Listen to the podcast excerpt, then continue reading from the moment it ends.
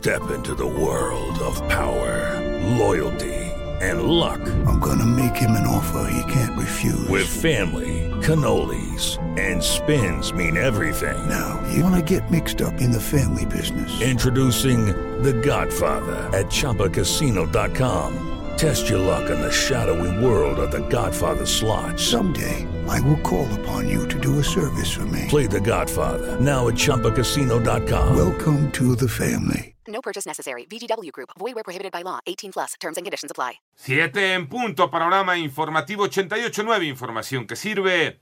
Yo soy Alejandro Villalbazo en el Twitter, arroba Villalbazo 13, es jueves 8 de septiembre, Iñaki Manero, ¿cómo estás Iñaki? ¿Cómo estás Alex Villalbazo, Alex Cervantes, amigos de la República Mexicana? Gracias por seguir en Panorama. Y en el panorama COVID, en el mundo ya suman 36.164.596 personas que han dado positivo a la prueba, de los que se habrían recuperado 25.243.450, de acuerdo con la Universidad Johns Hopkins. Además, 1.055.000 815 personas han fallecido en todo el mundo por esta enfermedad. En eh, México, la Secretaría de Salud dio a conocer que hay un total de 799.188 casos confirmados acumulados por COVID-19. En el país, 82.726 personas han perdido la vida por la pandemia, según el corte de ayer por la noche, que son 378 más que el conteo anterior.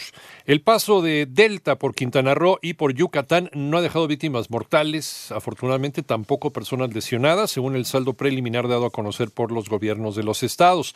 Aunque Delta dejó más de 301 mil afectados en Yucatán, de estos 7.000 se encuentran en calidad de damnificados, mientras que en Quintana Roo solo se reportó caída de árboles y fallas en la energía eléctrica. Después de degradarse a categoría 1, Delta retomó fuerza para ser nivel 2 y enfilarse hacia las costas de los Estados Unidos. En el panorama nacional, María Fernanda, estudiante universitaria reportada como desaparecida, fue encontrada sin vida en Morelia, Michoacán. La mamá de esta chica exigió a las autoridades que investiguen al exnovio como probable responsable. Otra más. También en Michoacán. Hoy se cumplen siete días de bloqueos en las vías del tren por parte de la Coordinadora Nacional de Trabajadores de la Educación, pues lo que saben hacer. En Uruapan suman más de 20 trenes varados con cerca de 3.000 contenedores. La Fiscalía General de la República volvió a asegurar la casa que el exdirector de Petróleos Mexicanos, Emilio L., adquirió en la colonia Lomas de Besares, en Ciudad de México, con presuntos sobornos del caso agronitrogenado. Son precio de 38 millones de pesos.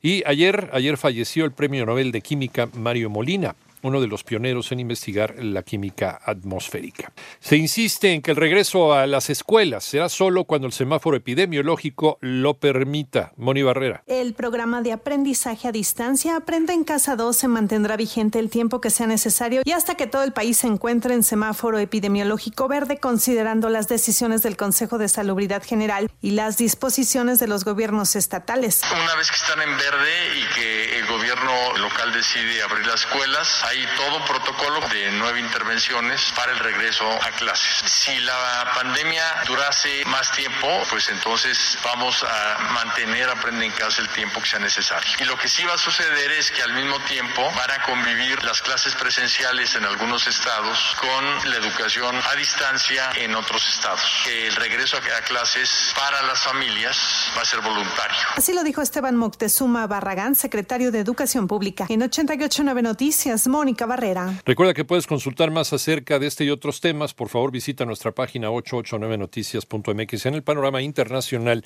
el vicepresidente de los Estados Unidos, Mike Pence, y la demócrata Kamala Harris, quien eh, aspira a ese cargo, se enfrentaron ayer en su primer y único debate en un encuentro marcado por la gestión de la pandemia y con particular relevancia por el contagio del mandatario Donald Trump. También en los Estados Unidos, el exsecretario de Seguridad, Genaro García Luna, se declaró no culpable de los cargos de tráfico de cocaína por los que enfrenta un juicio en Nueva York. Y un sismo magnitud 5.3 se registró en mar abierto, se sintió en varias islas del Caribe, incluido Puerto Rico, aunque sin dejar daños ni víctimas.